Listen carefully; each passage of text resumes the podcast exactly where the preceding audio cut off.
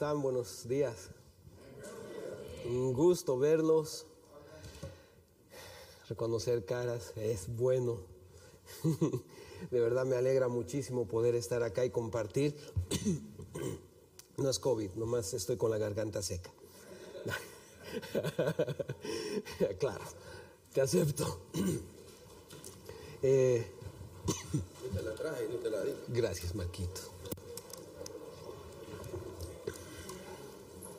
Eh,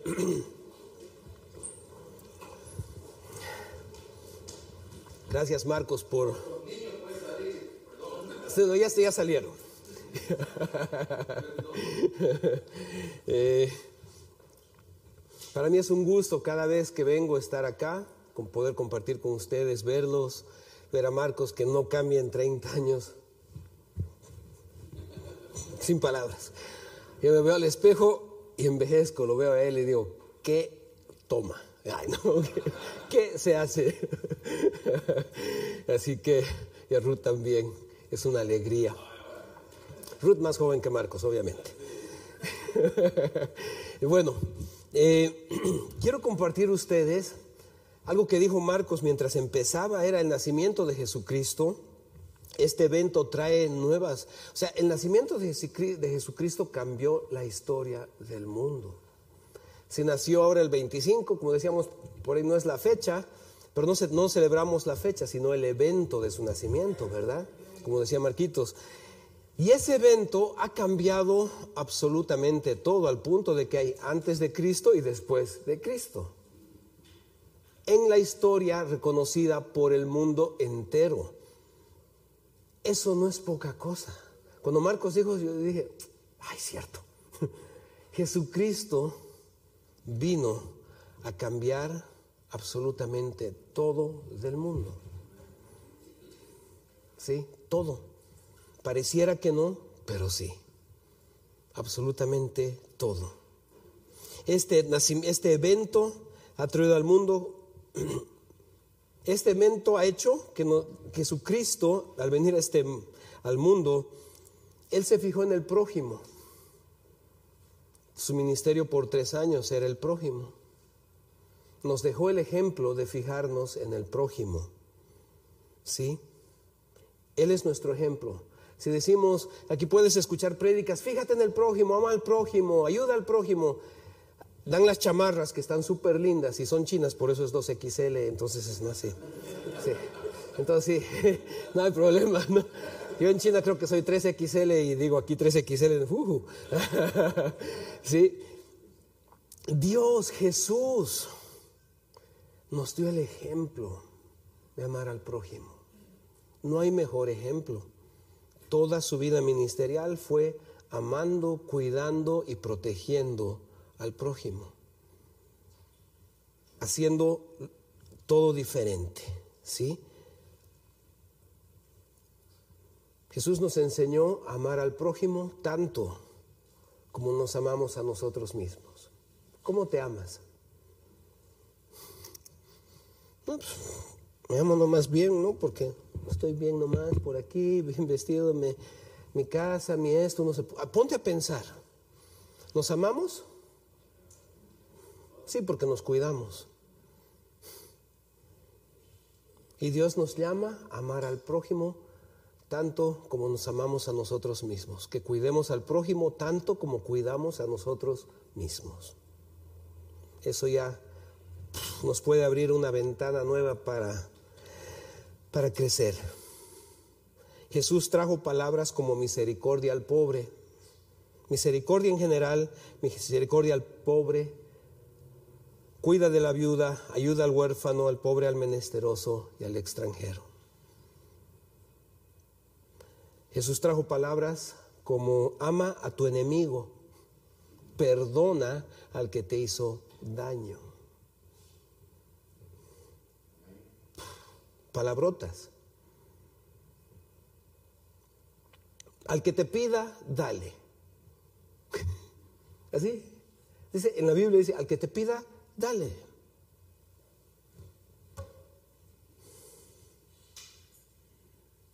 Jesús parece que trajo el reino al revés, ¿no?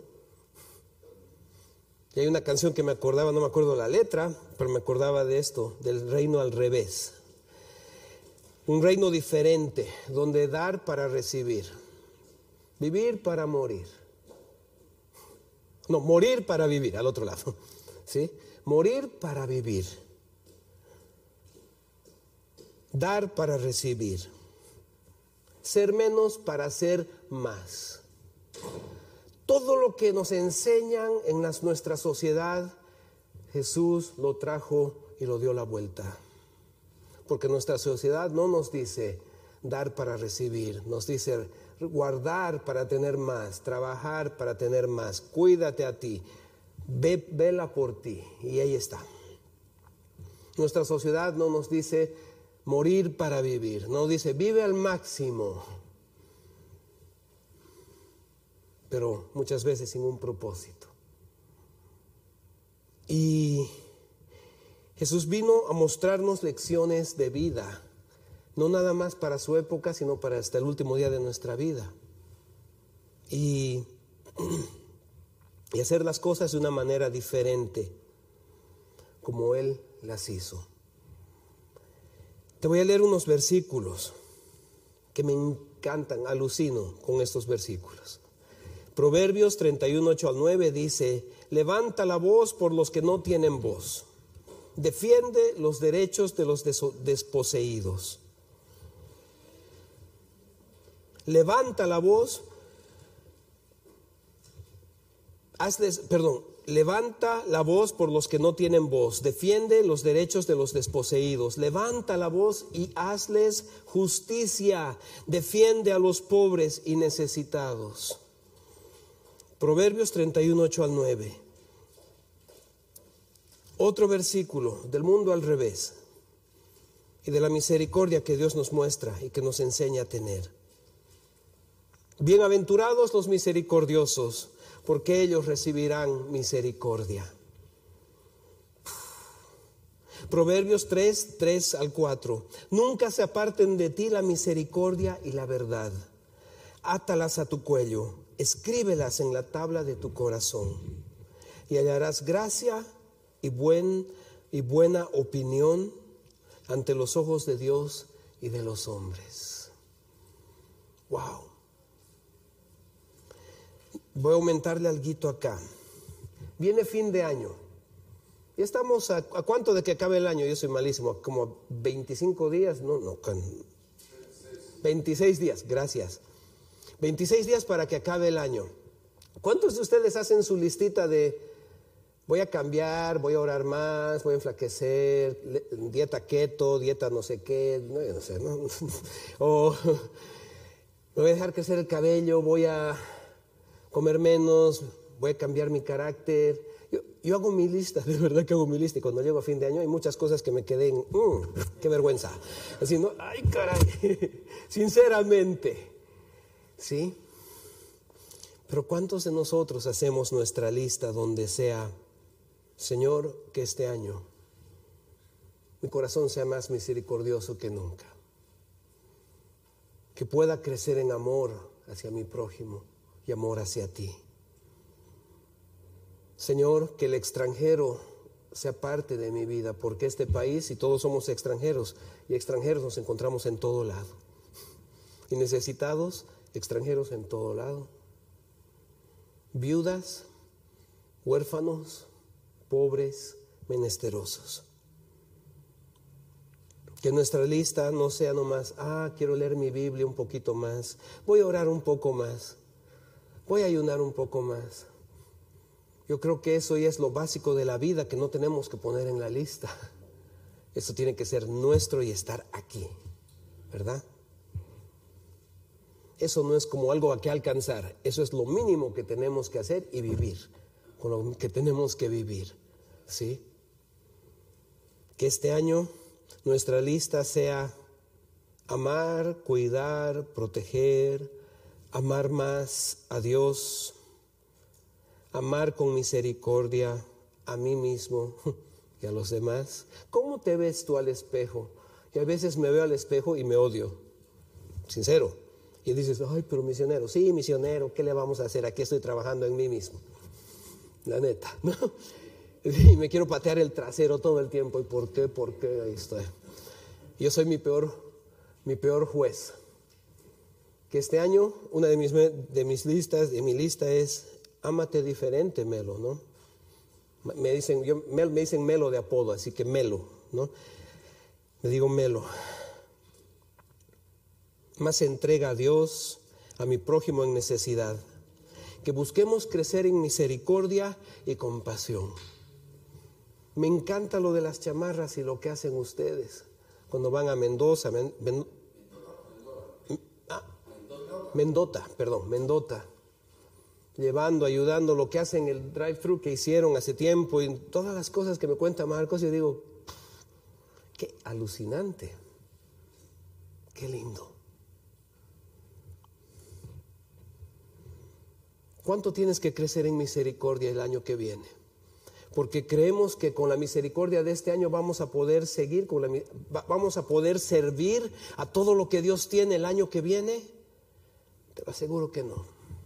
Tenemos que crecer en misericordia, en amor, en perdón, en cuidado al prójimo, en todo eso. Tenemos.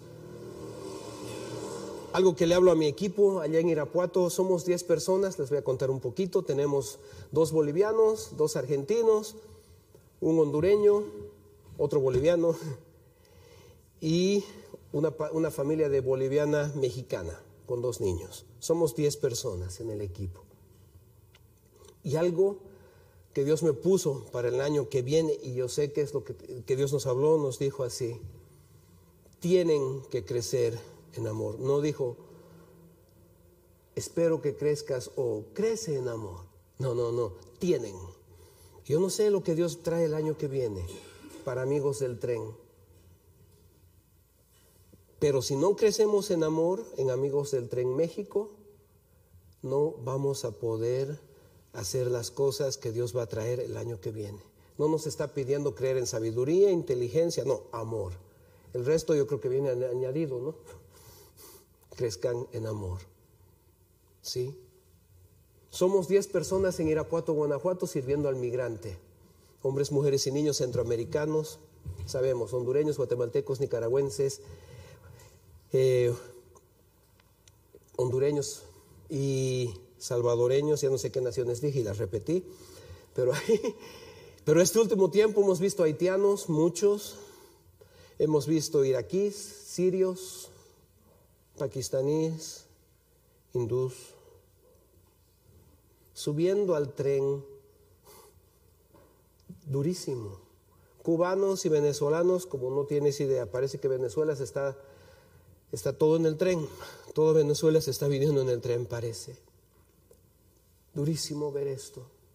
Este año hemos servido alrededor de 100 mil migrantes. Pregúntanos cómo. No tenemos la mínima idea.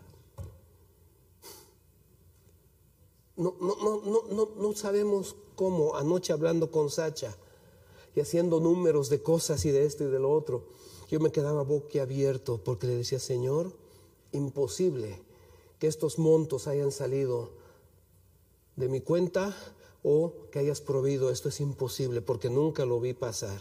Pero solo sé que nunca faltó absolutamente nada. Porque el que le da al pobre le presta a Dios. Y Dios le devolverá el bien que ha hecho. Proverbios 19, 17. Que el año que viene podamos darle al pobre. No porque Él nos va a devolver el bien que hemos hecho, sino porque es lo correcto y porque ese es su corazón. Amén. En Amigos del Tren este año hemos abierto, hace un mes atrás hemos abierto en Coatzacoalcos, Veracruz, en la parte sur, del, sur del México. Es el, eh, es, es el primer lugar donde todo migrante que llega después de pasar por Tapachula o cualquier frontera que entren, para poder subir al tren, no hay tren más abajo. El tren ahorita llega, empieza desde Coatzacoalcos, Veracruz, y va para arriba. Abrimos ahí para servir al migrante hace un mes. Al mes en ese lugar se sirven alrededor de dos mil personas. Solo en Coatzacoalcos y seguimos en Irapuato, Guanajuato, donde servimos alrededor de 800 a mil personas al mes. Dios ama al migrante. Muchos hemos llegado acá como migrantes, ¿no? Yo llegué a México como migrante y me quedé. El sueño mexicano.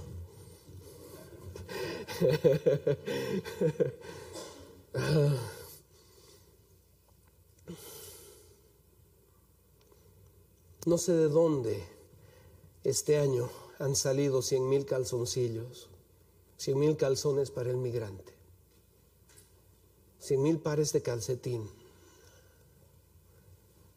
cien mil platos de comida,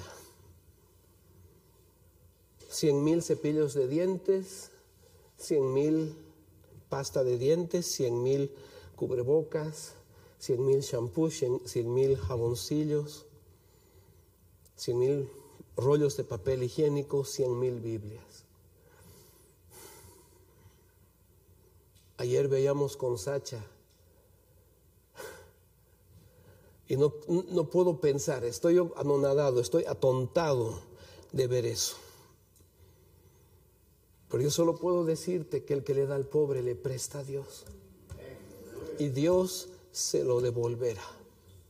No sé cómo, no sé cómo, pero Dios sabe hacer las cosas. Amén. Él sabe hacerlas. Solo nos llama a amar. Si este año hemos servido 100 mil migrantes, no, no sé cuánto serviremos al año que viene.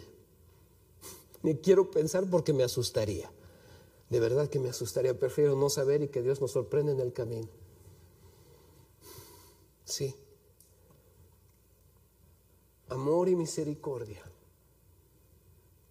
Estamos sirviendo en Irapuato, Guanajuato. Queremos abrir un centro a partir del año que viene, un centro de un comedor diario para el migrante que llegue ahí. Y abrir otro, centro, otro comedor diario en Coatzacoalcos, Veracruz.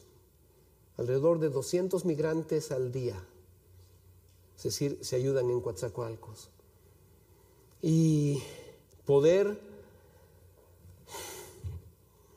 poder darles de comer diariamente, porque eso es digno, ¿verdad? Dios te hace faltar el plato de comida a ti. Lo más seguro es que no. Si me dices que sí, habla conmigo. Yo te voy a dar el dinero para que comas todos los días de ahora en adelante. Yo me encargo. Pero lo más probable es que no nos, nos falte el plato de comida. Pero para el migrante que está subiendo, sí le puede faltar, ¿verdad? Y ahí estamos queriendo abrir este centro. Por favor, oren. Les cuento esto para que oren por nosotros. Tener este centro de, de, ayuda al migrante, donde abrimos de 6 de la mañana hasta las 10 de la noche. No podemos hacer dormir a la gente porque no tenemos dónde, no sabemos nada.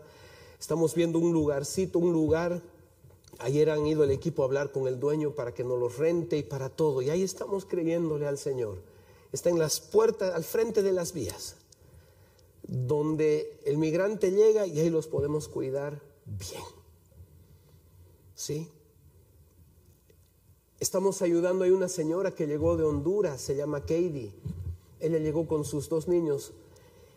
Ella es eh, hondureña, Llega a Irapuato hace como unos cinco o seis meses, que la estamos apoyando, la conocimos.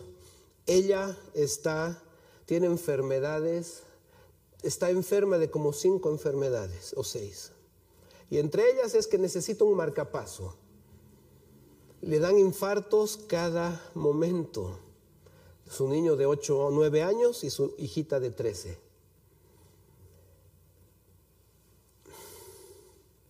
Dios nos las trajo y la estamos, la cuidamos como si fuera nuestra propia familia. Sí. Vivió en nuestra casa un tiempo, ahora le hemos alquilado una casa. Ahí tenemos una enfermera y personas que la cuidan y ahí estamos con ella. Parte del equipo se turna para ir a cocinar, para estar, porque no es solo dar.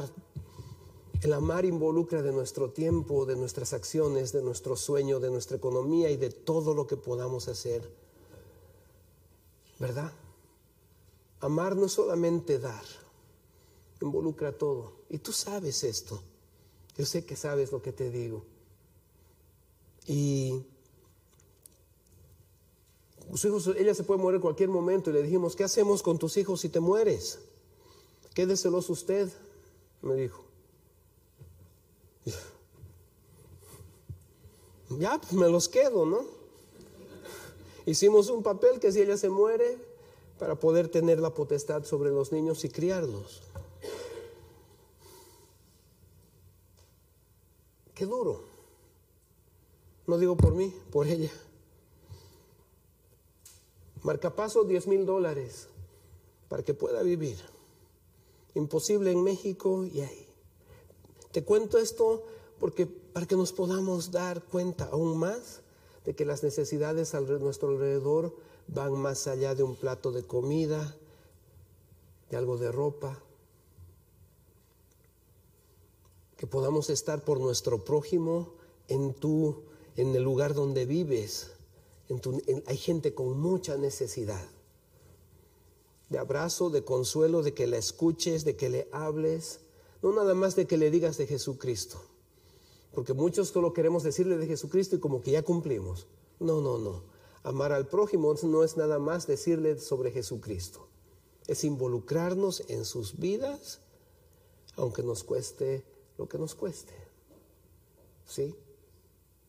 En Irapuato estamos, eh, no sé si les conté la anterior vez, la gente del cartel, sin decir los nombres ni nada, donde se pelean la plaza en nuestra ciudad y ahí estamos. Eh, el cartel viene, nos siguen visitando, pero nos hemos dado cuenta que la última vez que nos visitaron nos estaban cuidando.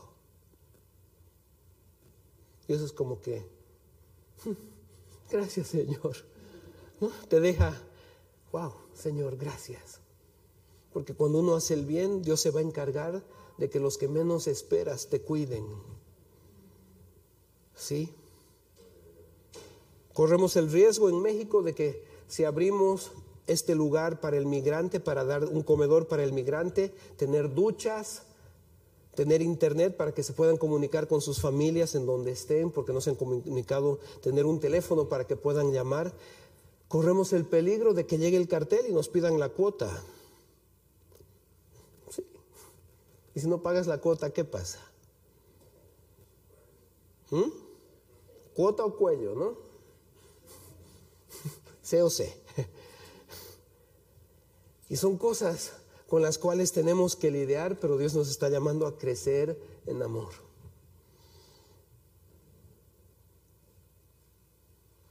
Hace unos meses, un niño que perdió el pie, 15 años, hondureño subiendo, subiendo en Irapuato, baja mal del tren y pierde el pie, más bien no perdió la pierna o la vida. 15 años, 15 añitos. Y tocó al equipo cuidarlo, y llevarlo y traerlo y verlo y todo, y ahora ya tiene su prótesis. Nos toca ver absolutamente todo para el migrante en las vías porque en México, y me duele decirlo, el migrante es invisible. Y no solo en México, en todos los países. El migrante es invisible. Y si tú llegaste acá sin papeles o estás sin papeles, sabes que eres el invisible. Invisible para muchos derechos, aunque hay derechos, pero sigue siendo el invisible, ¿verdad? Sí. Estamos haciendo, ahora en diciembre nos vamos a Coatzacoalcos, cada año hacemos la cena para el migrante, cada año hacemos una cena al migrante y nos alegra muchísimo poder hacer la cena porque botamos la casa por la ventana. Así literal, la hacemos como si fueran, estuvieran en su casa. Y te cuento un poquito. El primer año fue el 2014 que se hizo la cena para el migrante en Irapuato, Guanajuato.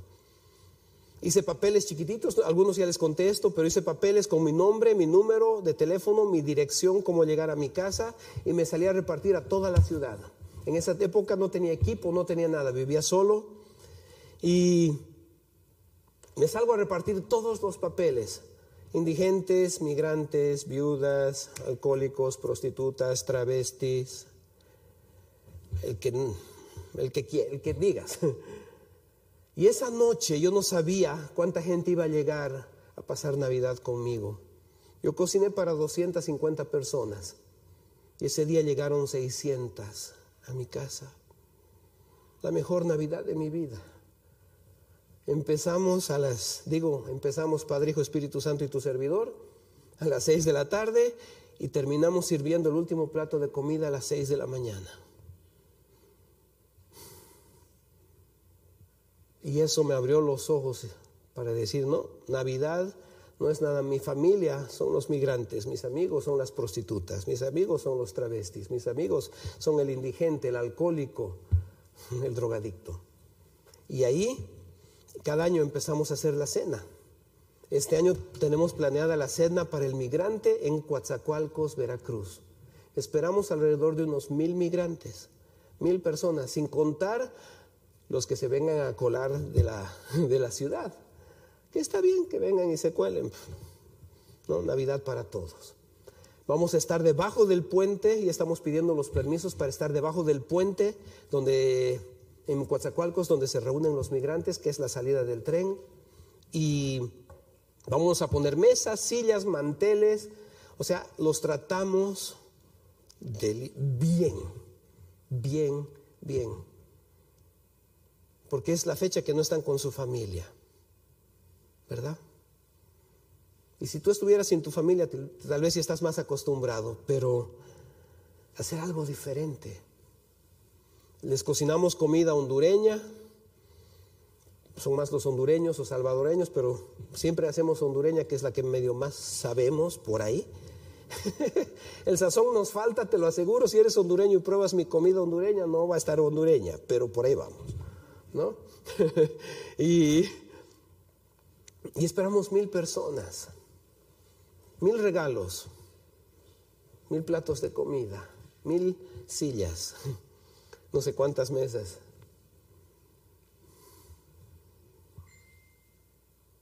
¿Quieres ir a ir a Coatzacoalcos? Ven. Ven a servir con nosotros. Llega a Coatzacoalcos y ahí estamos. Para Reyes, el año que viene, Reyes el 6 de enero, donde se dan los regalos, ¿no? Por lo menos se, acostumbra en México, eso es lo que aprendí, porque yo daba regalos el 24 y me decían, no, espera Reyes. Yo, ¿cómo que espera Reyes? No, no entendía. Eh, en Reyes estamos, salimos a dar regalos a todos los niños de nuestra ciudad en Irapuato, Guanajuato, alrededor de mil niños. El año pasado entregamos 900 juguetes. ¿Cómo? No tengo idea. Pero Dios nos manda a soñar, hermanos. A soñar. No te digo a creer porque a veces ni yo tengo fe para creer, y te soy sincero. Pero sí a soñar. Ahí sí puedo un poquito. Y a lanzarnos a lo loco con el ímpetu de la juventud. No soy joven, pero así me creo joven, ¿no? Entonces medio que, mm, vámonos.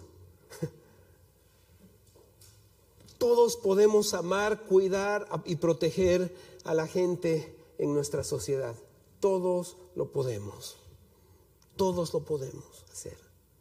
Todos, absolutamente todos. No hay nadie que diga no puedo.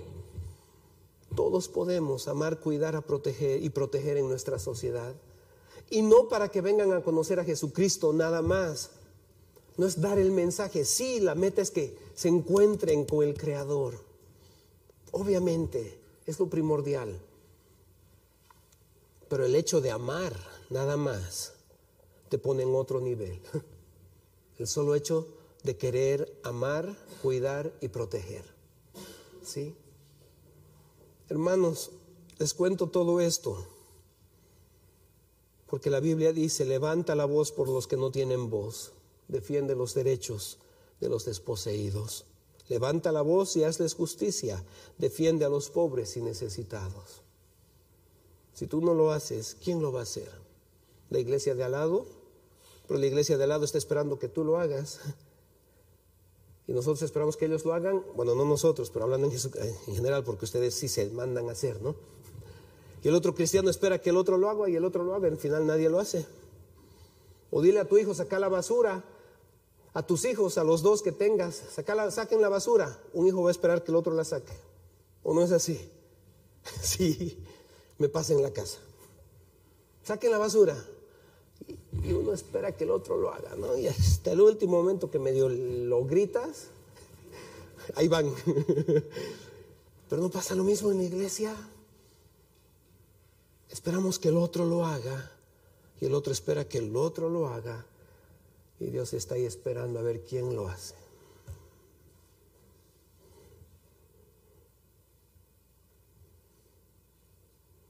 Bienaventurados los misericordiosos, porque ellos recibirán misericordia. Amén. Mostremos misericordia. Crezcamos en misericordia y en amor, en pasión.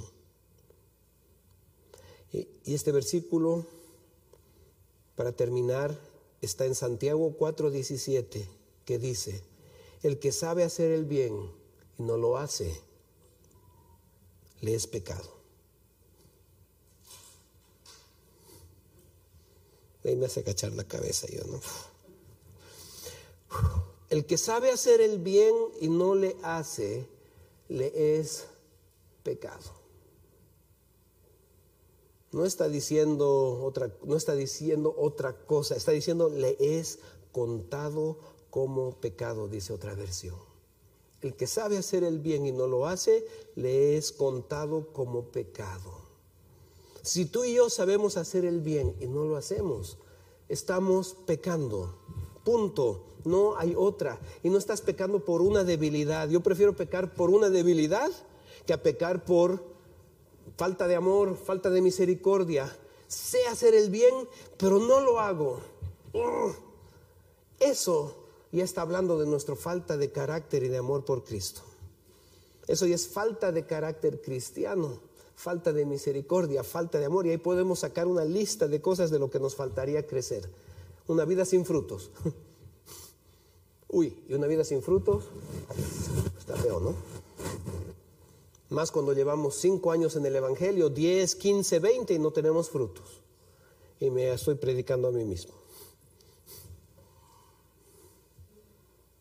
El que sabe hacer el bien y no lo hace, le es pecado. Hermano, yo no sé si tú quieres pecar de esa manera, pero yo no. No. No por hacerme al ciego, al que no ve, hacerme al tonto, al que no entiende, hacerse, hacerme al que no tiene cuando sí tengo. No, no, de esa manera yo no quiero, yo no sé tú.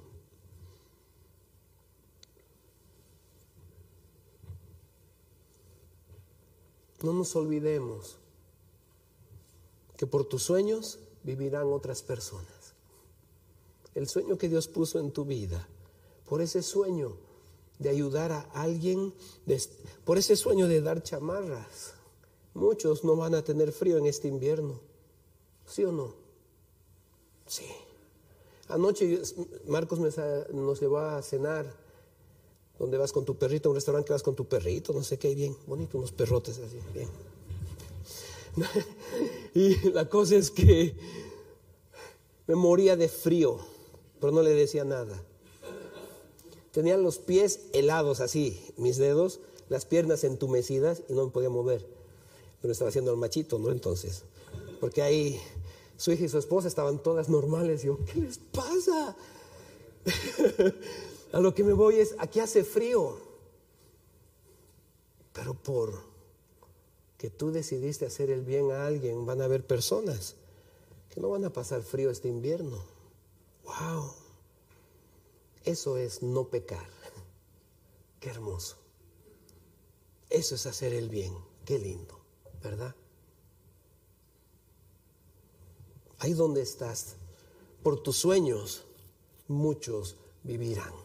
Por el sueño de dar chamarras, muchos no tendrán frío. Por el sueño que le dé a la hermana, de llevarle comida no sé dónde, porque aquí hay lugares con mucha necesidad, muchos comerán por ese sueño.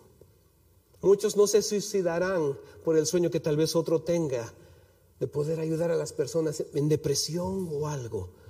Por el sueño de otro hermano se levantarán no sé qué cosas. ¿Te imaginas eso? Por tus sueños, muchos estarán bien. Por esos sueños que Dios ha puesto en tu vida. Y no te preocupes por el cómo proveerá. Porque si Dios puede proveer para cien mil migrantes en Irapuato, Guanajuato, no va a poder proveer para el sueño que Él puso en tu corazón. Tenlo por seguro. Tenlo por seguro. ¿Sí? Ahí donde estás, puedes cerrar tus ojos, por favor.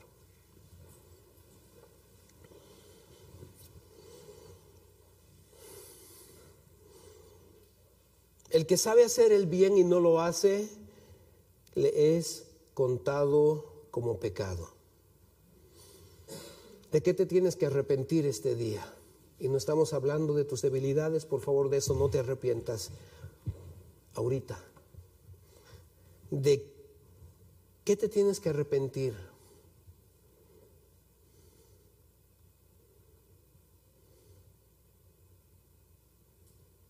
Basado en Santiago 4:17, que el que sabe hacer el bien y no lo hace, le es pecado.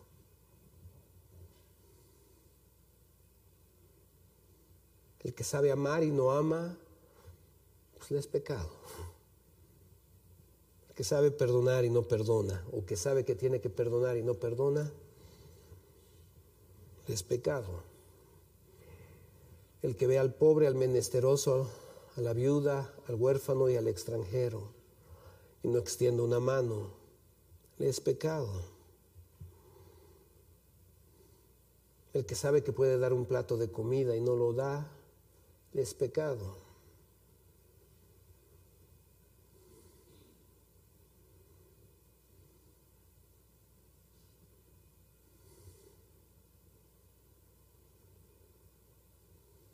Papito, no quiero pecar de esta manera en mi vida. No quiero. Mis debilidades son otra cosa y sé que tú estás ahí. Pero de esta manera no quiero. Y es donde yo tengo que ser intencional para darme cuenta de que no estoy pecando de esta manera. Y te pedimos todos en, la congregación y todos los que nos están mirando, Señor, quiero ser intencional para no pecar de esta manera. Donde sé que puedo hacer el bien y no lo hago, no quiero pecar, Señor. Quiero poder estar ahí para mi prójimo, amar a mi prójimo como me amo a mí mismo, cuidar de mi prójimo como cuido de mí mismo. Ayúdame a crecer en amor en entrega, en compasión. Que mi lista del año que viene tenga más amor, más entrega, más compasión, más ayuda, más de ti, menos de mí, más para mi prójimo y menos para mí, donde yo no sea el primero en la lista, donde mi bien no sea lo primero que busque Papito, en el nombre de Jesús. Entendiendo de que el que le da al pobre le presta a Dios. Y tú sabes devolver. Tú sabes proveer. Así que papito, en el nombre de Jesús, ábreme los ojos para la necesidad donde estoy viviendo el día de hoy, donde viva mi hermano y hermana, abre los ojos para ver la necesidad en esos lugares. Y en otros lugares que tú tengas para que ellos puedan ver la necesidad también, donde tú pongas. Papito, bendice esta congregación, bendice cada familia, bendice cada persona que está en su hogar y viendo a través de la señal.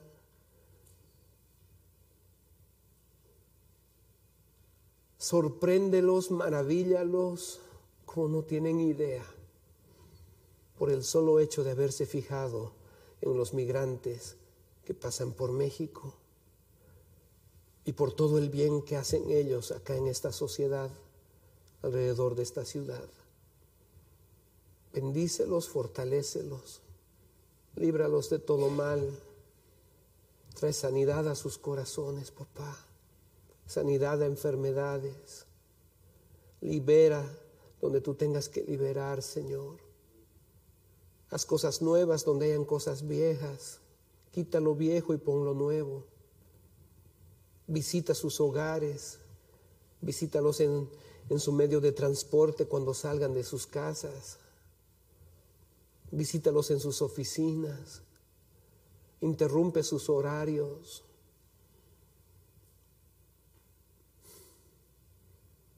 Papito, en el nombre de Jesús. Gracias por esta congregación. Gracias por cada persona y familia. Que de sus manos se alimenten no solamente personas en este condado o en esta ciudad, sino todo alrededor.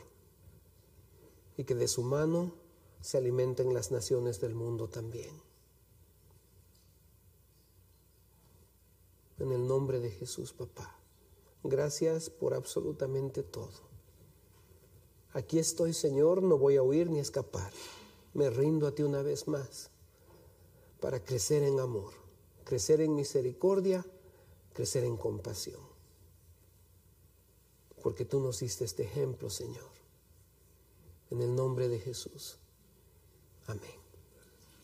Amén. Que Dios los bendiga mucho. Yo los traigo aquí.